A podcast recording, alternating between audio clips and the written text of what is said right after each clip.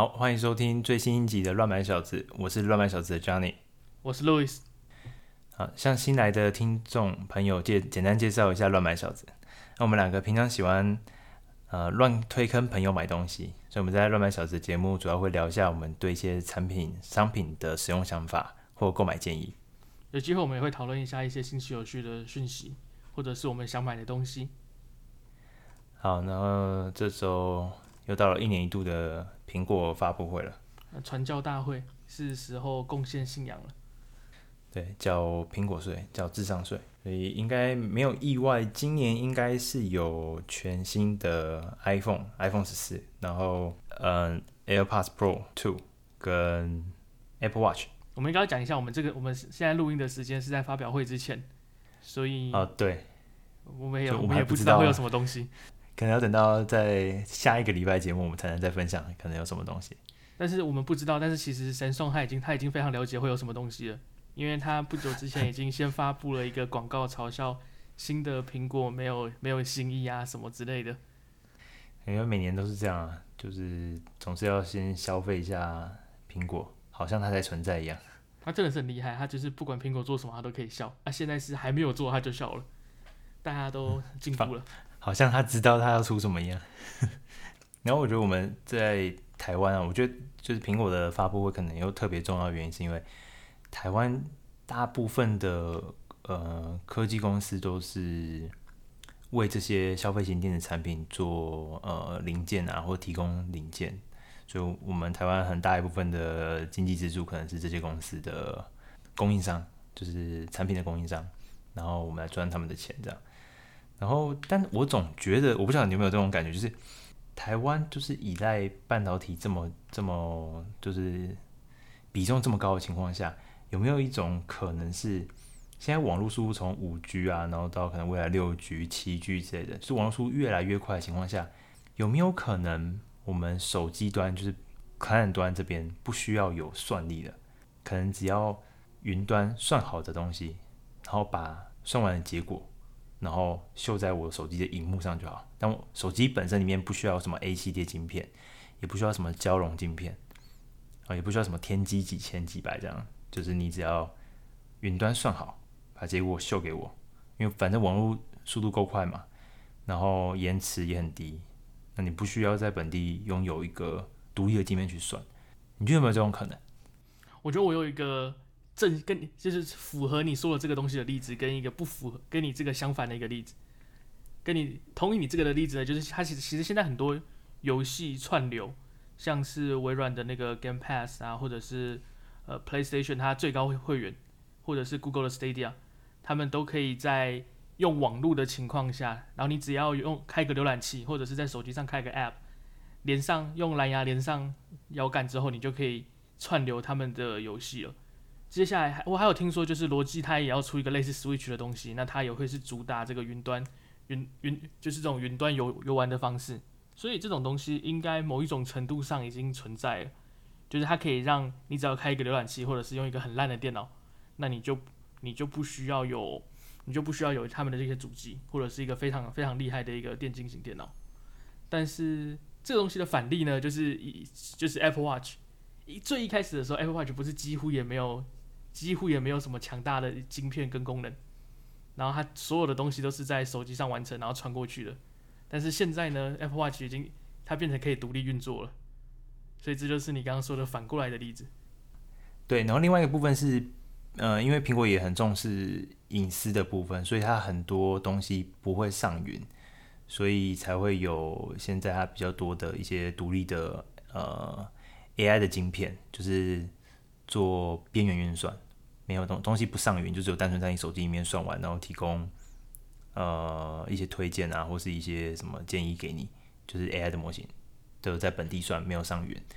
所以的确也有可能因为这样子，所以事情可能不见得会我会像我刚刚说的那样，只是说如果这是未来的趋势的话，其实我们可能在台湾的产业上面，其实我们押宝很大一块在制造。本地就是运算算力的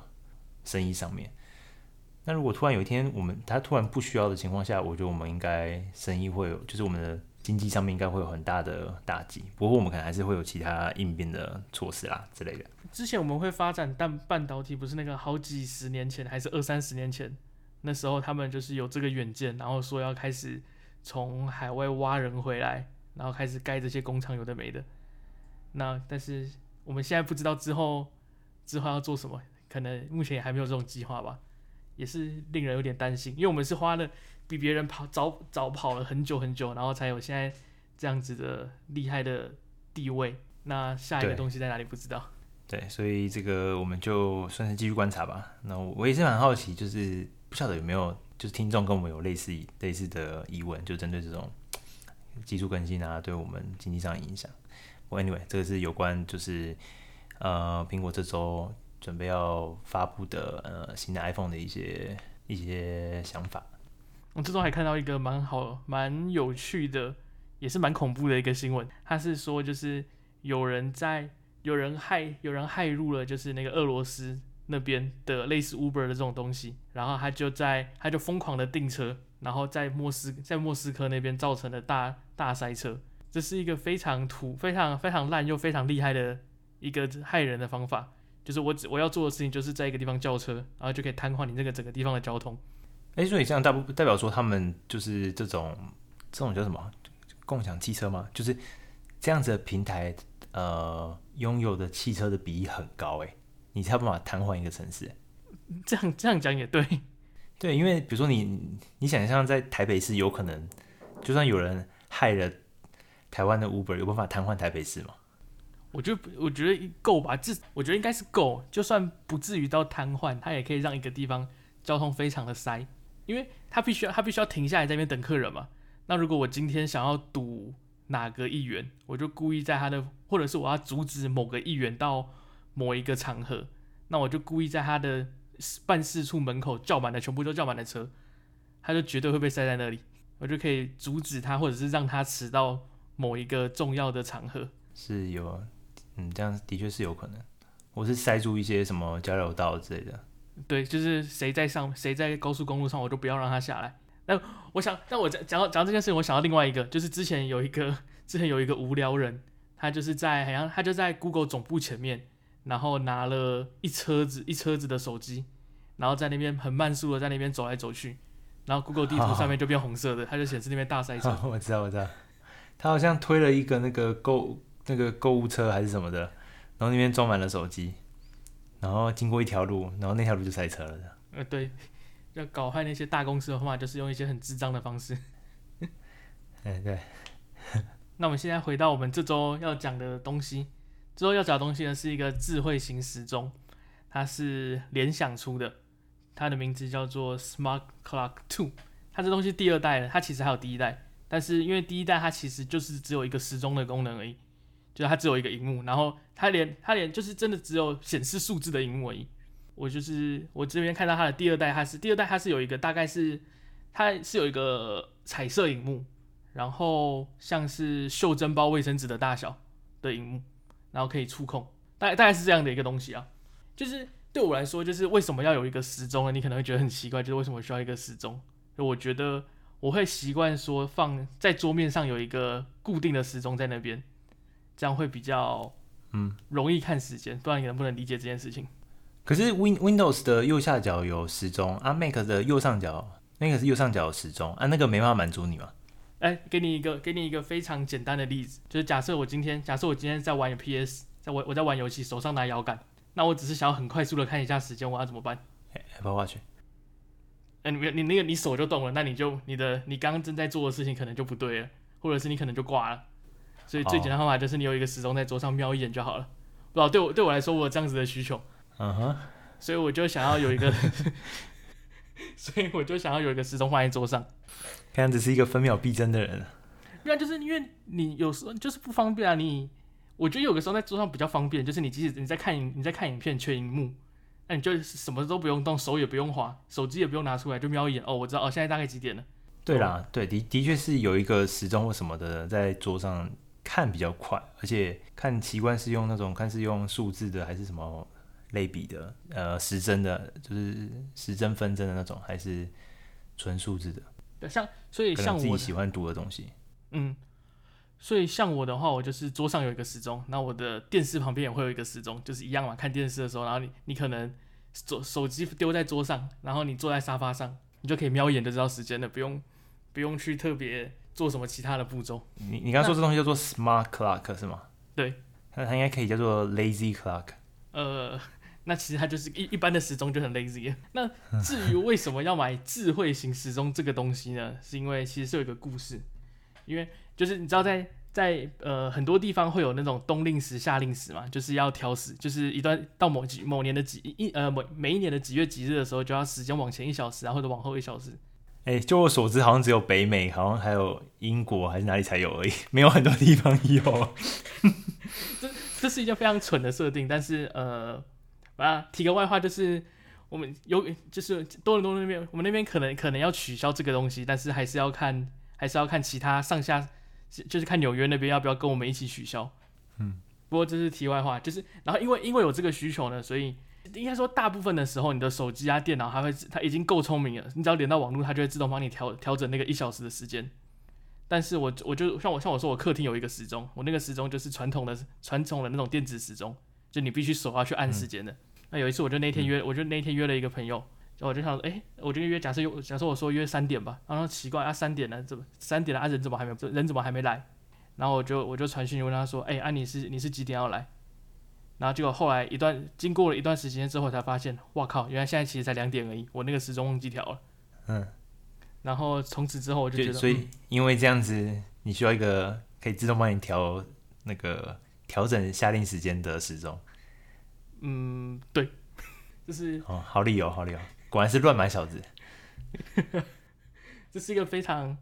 就是当下就觉得很蠢，就是既然既然会因为忘记调一个小时，而且我当下，而且我还觉得说一定是一定是对方比较白痴，他一一定是他忘记调了，但结果事实上我是是事实上是我自己忘记调，而且这还是其实你也不太，说实话你不太会怀疑你看到的时间是错的，啊哈、uh，huh, 对，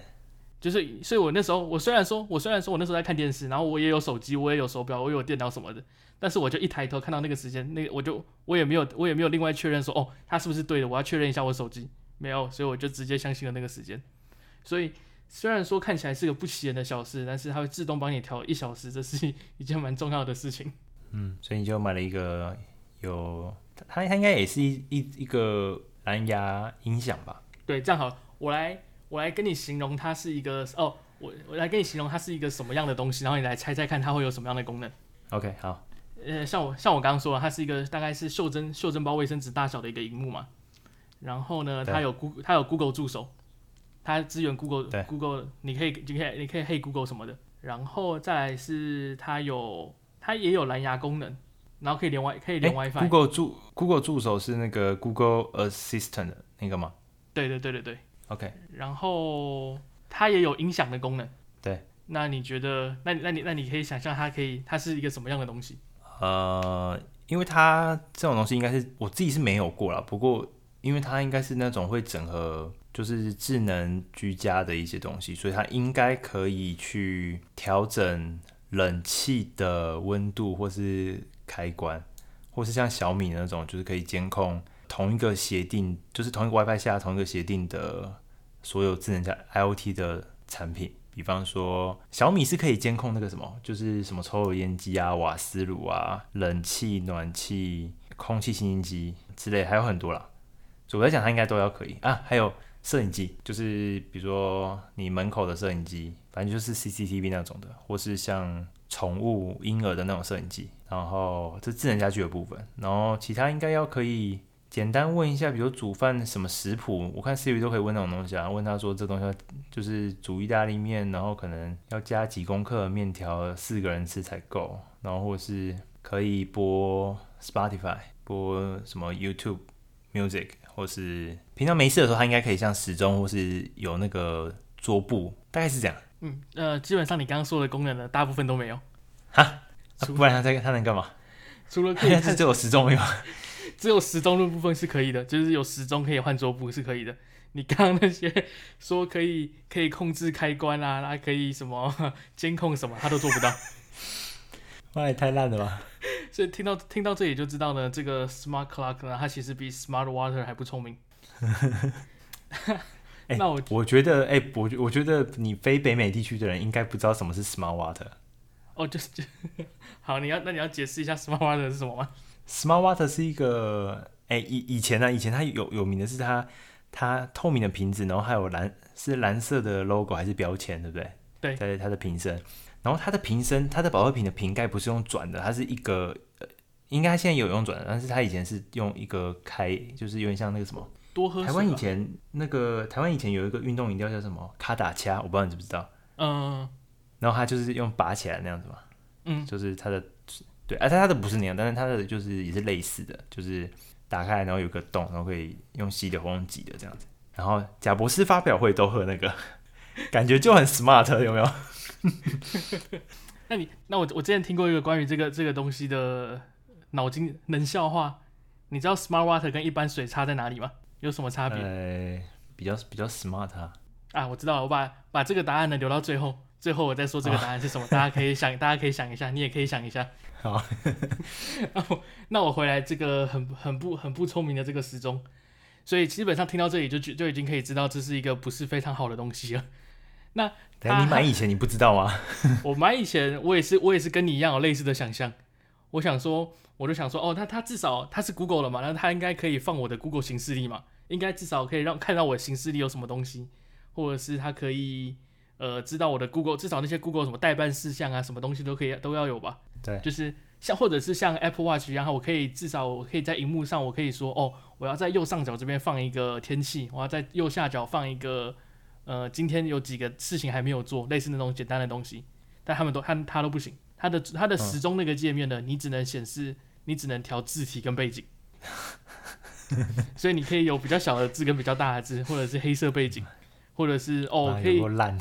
哎、欸，它还有一个很棒的功能哦，它可以连它可以连到连到你的 Google 相簿里面，把你的相簿放当成背景，你看多棒啊！嗯，然后没有其他的了。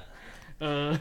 像啊，因为它有荧幕嘛，所以我想说，那至少可以播。你刚刚有说可以播影片嘛，或者是什么看监视器什么的，哎、欸，不都不行。我我要我要投影，嗯、就是我要用 Chromecast 投影那个 YouTube 影片的时候没有办法。我只能用，嗯、我只能用音乐版本，就是我只能用呃 YouTube Music 或者是 Spotify 连上去才可以。然后它是可以在上面看 YouTube Music 的东西啦，但是基本上没什么屁用。嗯、那还有一个很棒的功能，就是它可以定闹钟。这个是身为时钟都该有的功能。对，那基本上它可以调大小声啊。可以看起来应该呃一事无成啊，可以这么形容，可以这么形容。那然后呢，它还有一个，它还有一个呃底座。这个底座呢也是非常的酷，就是呃有点像是一个放放水杯下面那种垫子，就是薄薄的一片，你可以把那个时钟放上去，放上去之后呢，它右边会多一个行动充电的地方，哎，无线充电的地方，所以你就可以旁边就可以充一只手机。嗯、好了，这是基本上它所有的功能了。没有了，没有。那你觉得这个东西要多少钱？你这么讲完，我觉得卖个，因为毕再怎么说它都还有 WiFi 功能，所以我觉得至少要一千块。所以加上它林林总总这些。有也好，没有也好的功能，而且它还可以放 Google 的相簿，所以我觉得再给它多五百块，我算一千五好了。很应该差不多，但是如果加下加底下那个板子的话，很像就快要到，应该可能要两三千吧。啊，那个板子这么贵？就是我记得我记得我全部买下来，我一一颗买下来应该是一百一百二三十，还是一百多加币？嗯哼，所以大概可能两两两千块到三千块。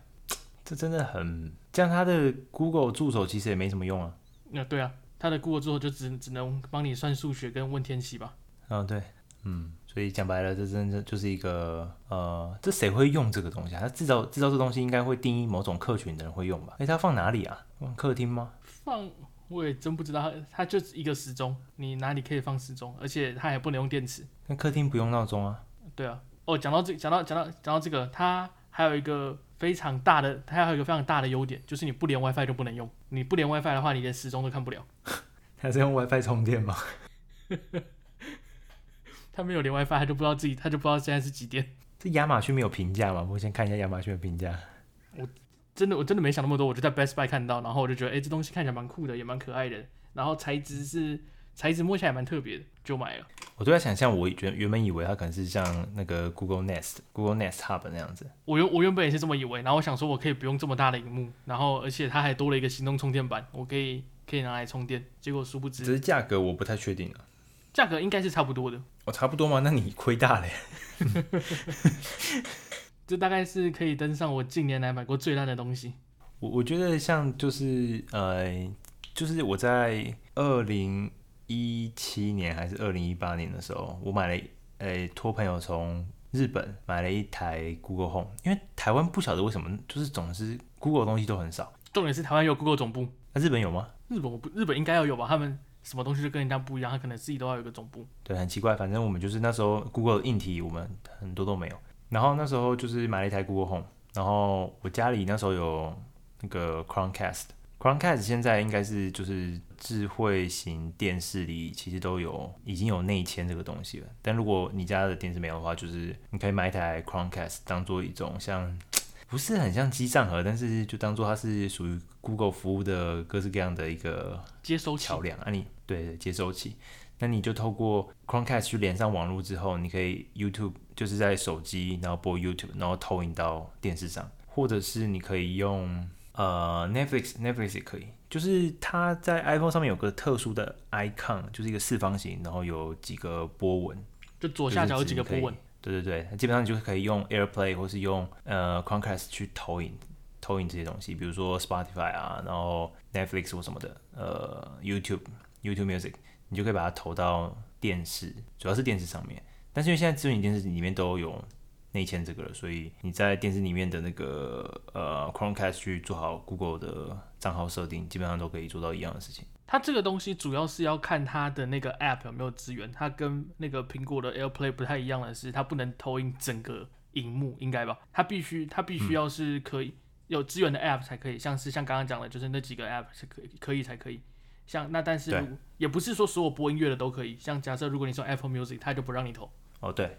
对对对，这个我觉得是单纯是一些商业上的考量啦。因为像呃 Netflix，它就不能使用 AirPlay，但是可以使用 Chromecast 去投影。我觉得单单纯就是去挡挡苹果这个部分就是。然后这是 Chromecast，然后 Google Home 它就是可以去整合 Chromecast 去做一些语音上的控制，比方说你可以。说呃，Hey Google，播放 Nine Nine D，哎，Nine Nine 中文不知道叫什么？你有看过吗？什么？荒唐分局？荒唐分局？对对对。然后你可以说 Hey Google，播放 Nine Nine 第二季第一集在 Chromecast 上，然后它就会呃，你对 Google Home 讲，然后它电视就会自动呃去开启 Netflix，然后找到这部连续就是电视剧，然后找到第二季第一集，然后就开始播。而且它是可以根据你的人声。就是他，他听到你的声音，他知道哦是你，他就会去那个 Netflix 上登录你的那个账，你的那个开用你的那个使用者，然后就去播，所以记录会在你的那个使用者下面。哎，这个我不知道哎，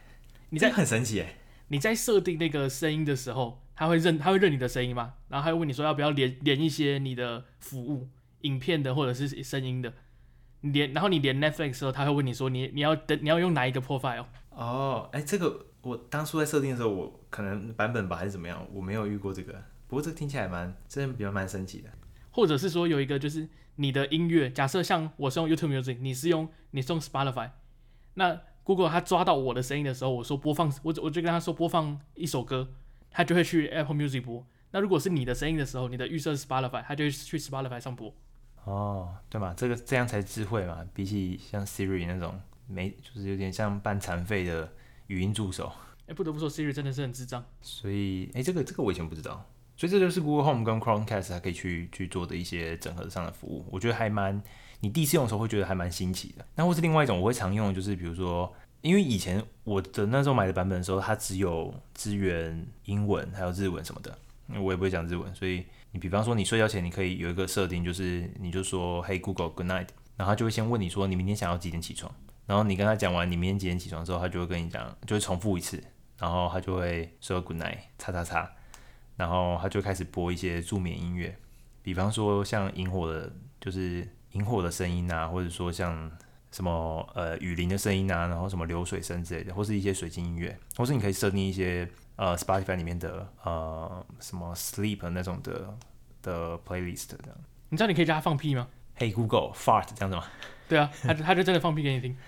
我没有玩过，你的 Google 是被你玩坏了，所以它它的你的时钟真的只能当时钟用。而且他还会评，他会评论他自己的屁哦，他就说哦这个很大，嗯、然后就补这样。哦、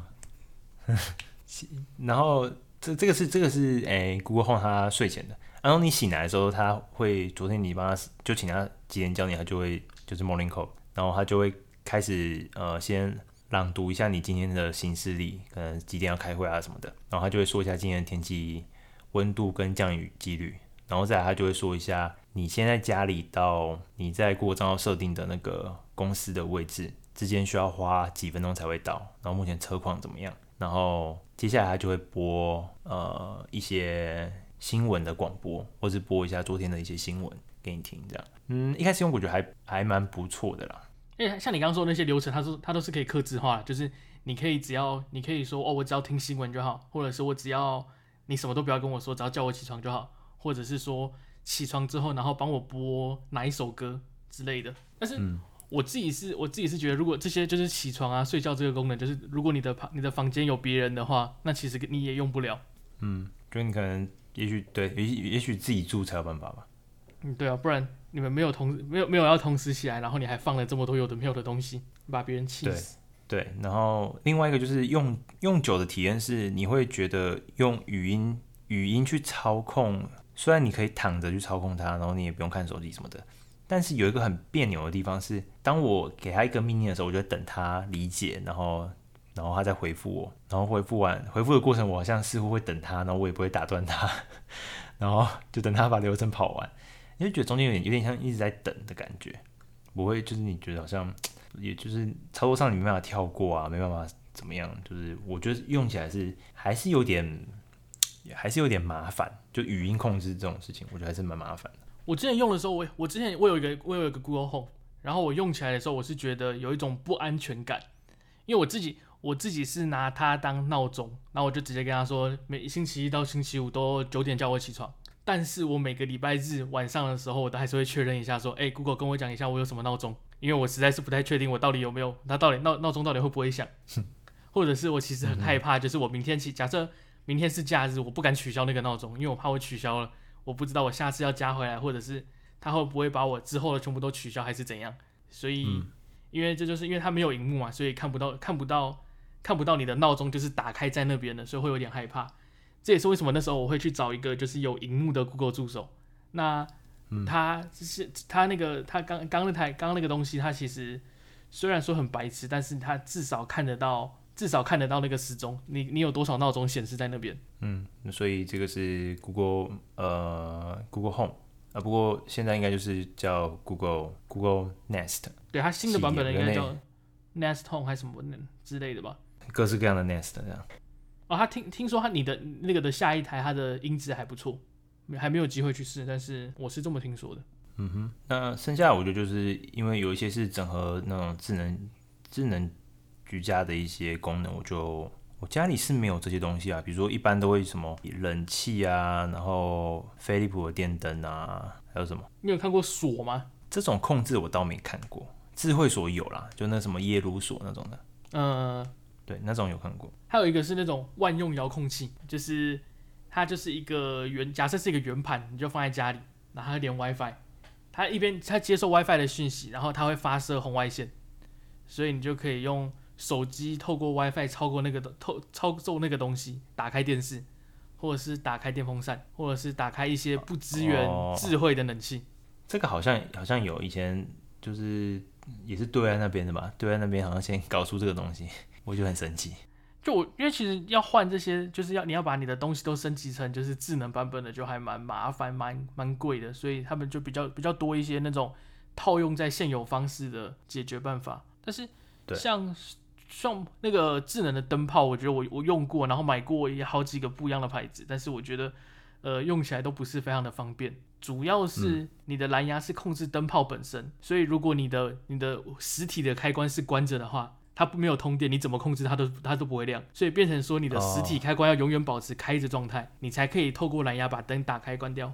哦，那它的蓝牙大部分很很多时候都不是很稳定，所以有时候你会突然打不开灯。因为毕竟，它毕竟就是你要连那个灯泡，那那个灯泡就这么小，而且你是你的一个灯座里面可能有五个灯，你有有时候有一个控有一个就是控制不到，就是四个都在，有一个断线的，那那其实也很麻烦。再来还有一个我曾经之前发生过的就是，呃，我灯关掉了，就是我用 WiFi 把灯关掉了，那晚上跳电，那因为跳电之后他就不记得我 WiFi WiFi 的那个设定了，所以他就直接变开灯了，嗯、因为我的我的实体实体按钮那边是开着的，所以跳电之后我的我灯全部都亮了，然后晚上就被亮醒了。嗯哼，目目前就是呃物联网这方面就是有用诶、欸、WiFi WiFi 控制 WiFi 连接，然后或是用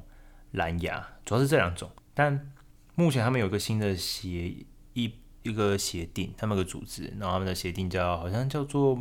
Matters 还是什么，好像这个名字。然后他就是会重新就是搞这些连线，就是就可能不会像以前那么慢。搞这个联盟的，好像就是像什么三星、Google、苹果这种的，所以期待看看，可能也许未来会有比较快速，然后又比较便利的那个方式去控制。然后我以前是看，我以前看 Apple Watch 它的那个广告，就是好像就是。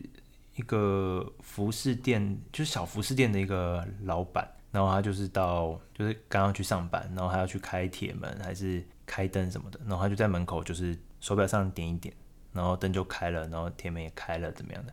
我那时候看就觉得好像还挺方便的，就是就是你都是用你手上的，就是你原本有的东西，手表跟手机，你就不用带那些有的没的东西，甚至你可以远端就先开好，冷气可能先开好。就餐厅嘛，不是都会先开冷气嘛，或是服饰店什么，他们都会先开冷气，嗯，也都可以先开好，就是远端先开好就，我觉得像这方面的那种设计，感觉就是整合到像呃 Google Nest 这种东西，我不确定它有没有这个，它这这种东西有没有一个一个一个分类还是什么的，但我觉得就是如果它可以整合一些这样的东西，或是可以做的更智能一点，比方说有人按门铃，它 Google Nest 跳出来的画面就是自动先预设。我前门的摄影机的画面，感觉就会变得比较比较方便一点。我之前有看过一个是，好像是也是 Nest，他会他会他会透过他的镜头判断，说你你有包裹，然后通知那个主人。哦，就他镜头看嘛，他怎么通知？应该是手机上有 App 或什么之类的，就是说哦，你有一个你收到一个包裹，因为在就是在北美这边很多他们的那个包包裹是直接丢门口的，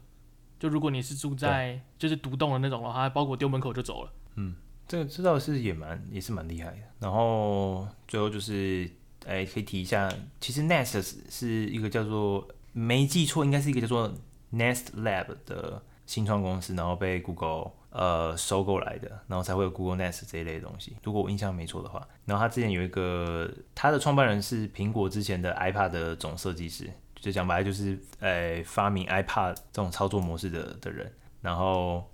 他最近有一本新书，只是台湾好像还没有，目前还没有翻译，所以他叫做 Build，他就是